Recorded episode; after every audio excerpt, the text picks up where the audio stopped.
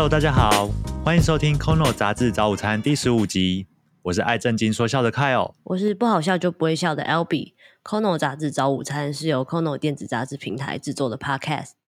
哎，九月就是开学季，可是之前其实都觉得开学季跟自己已经很远了，没有什么关系。因为自从上班之后啊，就已经没有开学的概念。对，因为我我我完全每次新闻在讲说开学，九月开学，我想说哈。什么九月怎样？九月不是还是要上班吗？对对，九月还是要上班。就会想到以前念书的时候，都会觉得开学超烦的。然后，可是毕业之后才知道，才觉得最烦的是没办法开学，因为我根本没有暑假可以放。对，讲着讲着就要流泪了。对，我我要先下线了。等一下，我们要聊一下那个上班族的开学，就是疫情期间，大家可能都有经历在家工作的时间。那现在台湾疫那个疫情警戒已经呃比较开放了，所以从在家工作，大家可能陆续都会回到办公室。这段过渡时期可能会遇到哪些优缺点？我们想跟大家聊一下。然后，如果未来是混合办公的趋势，我们有哪些案例可以先参考呢？那讲到。在家工作啊，其实我们在第二集的时候就跟大家聊过，说在家工作有哪些呃优缺点。对，那呃现在啊，因为疫情比较呃趋缓了，所以有些公司就开始分流上班。分流上班有几种方式，比如说我听到有些公司是呃分部门，比如说今天行销部跟财务部。好，可以进公司啊，其他人还是在家。对，那有些是才呃，嗯，一三五进办公室，二四然后在家。那我听我人资朋友讲说啊，就是会来问说，哎，那分流上班什么时候回到他？嗯，什么时候轮到他回公司？这样的身份，大部分都是有小孩的爸爸，受不了了。对，在家受不了，小朋友一直在那个视讯开会的时候来喊爸爸爸爸，我要干嘛？对，那身边有已经当妈的朋友啊，他也很想回办公室，因为他受不了点是他在家都要负责煮饭。哦，他可以叫外送啊，是会叫外送，但是大家就会期待妈妈要一展厨艺，就是张罗他们的三餐。对啊，所以呃，不管是爸爸妈妈身边的案例都是蛮辛苦的，尤其是在在家工作这段时间。对我身边的朋友也是，就是一直在喊说。就是拜托，快让小孩回去学校上课。对，不要在家了。对，就每天都 在家里，就是自己要工作，然后还要顾小孩的功课什么的。嗯，对啊，像呃，我看到新新闻第一千七百八十七期，他就探讨说，实施疫情警戒以来，嗯，父母们在家工作，他还要身兼多职。你应该可以想得到，就是他们。有哪些角色要扮演？嗯，就是一平常跟比如说班导，对维护秩序，对，还有还有要就是班导还要督促他们就是写功课干嘛的？对对对对，要签联络簿。对，然后还有什么？那主厨吧，他煮饭。对，刚刚讲到他们要在家里准备三餐。还有一般爸妈的身份，对，就是哎，该上床睡觉喽，不要再打电动喽。对对对对，嗯，就是这些角色让呃家里有小孩的父母们，就是除了工作以外，就是等于是工作亲子都两头烧。那杂志里面就举几个案例啊，像呃在德国当开业律师的妈妈，她因为历经就是德国长达十四个月的停课。还有远距教学，哇，这么长哦！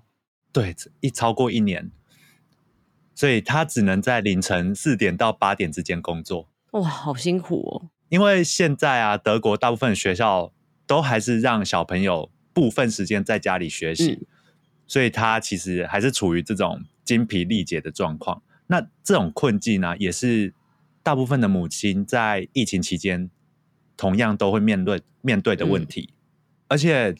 呃，在美国情况也没有好到哪里去。就是杂志有举例一个美国的妈妈 Alisa，她有三个小孩，她就分享说：“哎，她从来没有想过之前在上班的时候，只是跟同事一起吃吃饭、聊一下天，她的社交需求就满足了。嗯因为在家工作，她会一直受到就是小朋友的情绪影响，她会突然崩溃大哭，哈然后或是突然大发大发雷霆，对他们生气。哦对，就是情绪很起伏很大。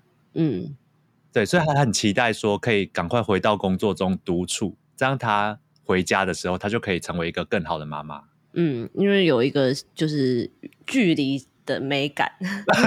对，对小孩、对亲人都是需要距对离的美感。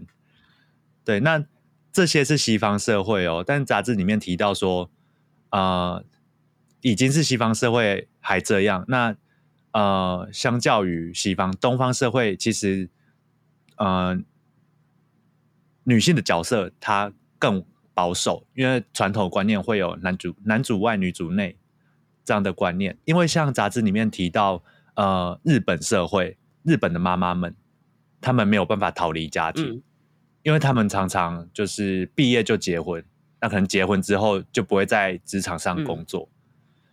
对，那他们就没有出口可以宣泄他们在家里面的情绪。嗯，那像呃，他们在照顾家人的责任啊，跟压力之下，他们连向咨询单位求助可能都有困难。所以呃，像那个东京大学的教授，他们就有呼吁当地的政府可以尽可能的呃协助这些在家里面呃算是职业妇女他们求救的讯号，然后尽量互相支持。对，然后可以协助这些比较弱势的妈妈们，让呃他们也有一些呃可以求救的管道嗯，这样。嗯，那如果不考虑小孩因素，因为刚刚都在讲有小孩的爸爸妈妈，就算不考虑小孩因素，在家工作还有一个坏处是工作时间变长了。呃，上周的第一七五九期就有讲到说，光是每周的开会时间呢、在家工作比起去办公室，就是成长了呃一百四十八 percent 哈的开会时数。哦，因为没办法亲自沟通跟就是面对面这样交谈。对，所以你很需要就是一直开视讯会议啊、线上会议、电话会议，跟同事确认你的专案的进度，或是跟主管沟通目前你手边的工作。对，所以工时拉长，很大部分都是在呃沟通的需求上面。嗯因为在家工作啊，既影响心情，刚刚有讲到，然后又让工时变长，所以对日本企业的挑战非常大。在《能力》杂志的第七百八十四期有讲到说，日本企业对远距办公有两个很大的难处。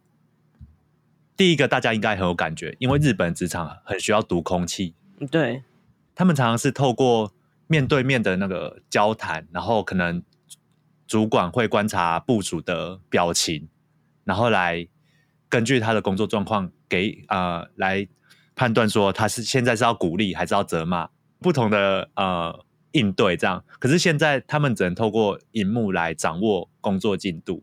第二点是他们对职场环境变化会很担心，因为比如说像原本在公司负责业务资源、总务或会计这种部门的员工，他会在工作领域上面有很大成就感跟满足感，但是在家工作之后都用 email 来代替面对面沟通了，对啊，所以企业在面临那个远距办公的时候，也有遇到很多挑战。那听起来啊，在家工作坏处不少，那一定也是有好处，所以才有才会有很多人，就算开放回办公室了，还是没有马上想要回去。嗯在全球中央呃全球中央第一百五十期有讲到远距办公的四个好处。好，第一个是地理位置不会变成啊、呃企业征才或是我们员工要求职的限制。对，这个我觉得这蛮重要的。就比如说嗯有一个很适合我工作，但是在台南，对，然后你在台北，对，但是我真的很适合这个工作，然后我也很喜欢。那你要不要直接搬家？不要，对，所以他们就损失一个人才，然后你也少了一个好工作的机会。嗯，所以远距办公可以解决这个问题。嗯那第二点是，对公司或对员工来说，他们都可以有财务上的好处，就是跟钱有关。嗯嗯嗯，就省一笔钱的意思。对，杂志里面提到说啊，远距工作的员工平均每个人可以替公司省下二点二万美元。嗯呃，对员工来说，远距办公也可以节省我们通勤的时间，还有车资，然后也少了要赶车、塞车的压力。对，嗯，这个还蛮有感觉的，就是通勤的部分，我觉得出门就是一件很麻烦的事情。对，又要梳妆打扮，然后又要看那个塞车时间，你要先提早出门。嗯，然后第三点是省时环保，对吧、因为在家上班，你就是少了通勤，那通勤减少，你就减少了那个碳足迹的排放。那第四点有点见仁见智，我觉得他说工作跟生活会更平衡，因为你可以更弹性的掌握你的呃时间，你可能想要选择下午到晚上再开始工作，你早上比较没精神，那你就可以自己调整。嗯嗯嗯，对，那尤其对需要接送小孩上下课的家长会更方便，他可以比较弹性的运用时间。因为我们刚刚讲到在家工作有坏处也有好处嘛，所以在呃微软做的一个二零二一的工作趋势调查当中，有百分之六十六 percent 的人希望继续维持在家工作，也就是嗯远距办公。可是也有百分之六十七的人希望可以回到办公室有面对面的工作机会，所以这样的比例可以看得出来，大家既想待在家里，也想去办公室。嗯，因为其实六十几还蛮中间的。对，而且就是看起来是没有哪一边是压倒性的多，嗯，对所以这不是填问卷的人精神分裂，而是大家想要兼顾在家工作的弹性，也想要有更有效率的沟通方式，就是嗯面对面。那有什么方法可以满足这两种需求呢？混合办公就诞生了。混合办公啊，是指说很多企业在过去疫情这么严重的一年当中啊，他们在家办公之后，发现说，哎，其实我们公司有很多工作也可以不用在办公室进行啊。嗯那这样一来，员工在家工作也可以省去通勤的时间，然后可以兼顾工作跟生活。那因为办公室的这种面对面的功能没有办法完全被取代，所以你可以采用部分远距，然后部分实体办公室的混合的工作形态，所以这样叫做混合办公。哦，就是一有时候在家，有时候在办公室这样。哎、对对对，简单来说就是这样。嗯嗯，那像呃杂志里面有提到说，日本资讯科呃日本资讯科技服务公司富士通，他就认为说，未来公司不再是工作场所，办公室可能会变成合作或是开会或是发想创意的地方。就你工作不一定要进办公室了，对，你是可以有选择。它里面就呃讲到说，如果你有想要完成的任务，你可以在家里完成；可是如果你想要跟其他人面对面沟通互动，你就可以到办公室。嗯。对，所以它某种程程度上，混合办公就是颠覆了大家一定要进办公室一起工作的这个、呃既有的工作模式。对，诶那听起来啊，混合办公已经是你知道势不可挡，有些公司已经开始示范了。对，像我们公司 Kono 现在就是采用不同的部门，然后一个礼拜自己选三天，那个部门就一起到办公室嗯嗯。工作的混合办公方式，而且还可以趁就是呃跟其他部门刚好有一起到那一天一起进办公室的那一天，就是赶快把比较需要沟通的会议排在那一天，那这样大家沟通起来都非常有效率。嗯嗯好，那在 Bits 点 IT 杂志第四十四期有讲到说，花旗银行它是它是第一间宣布混合办公方式的银行。那它里面就有把未来的工作模式分成三种，分别是常驻、远距跟混合。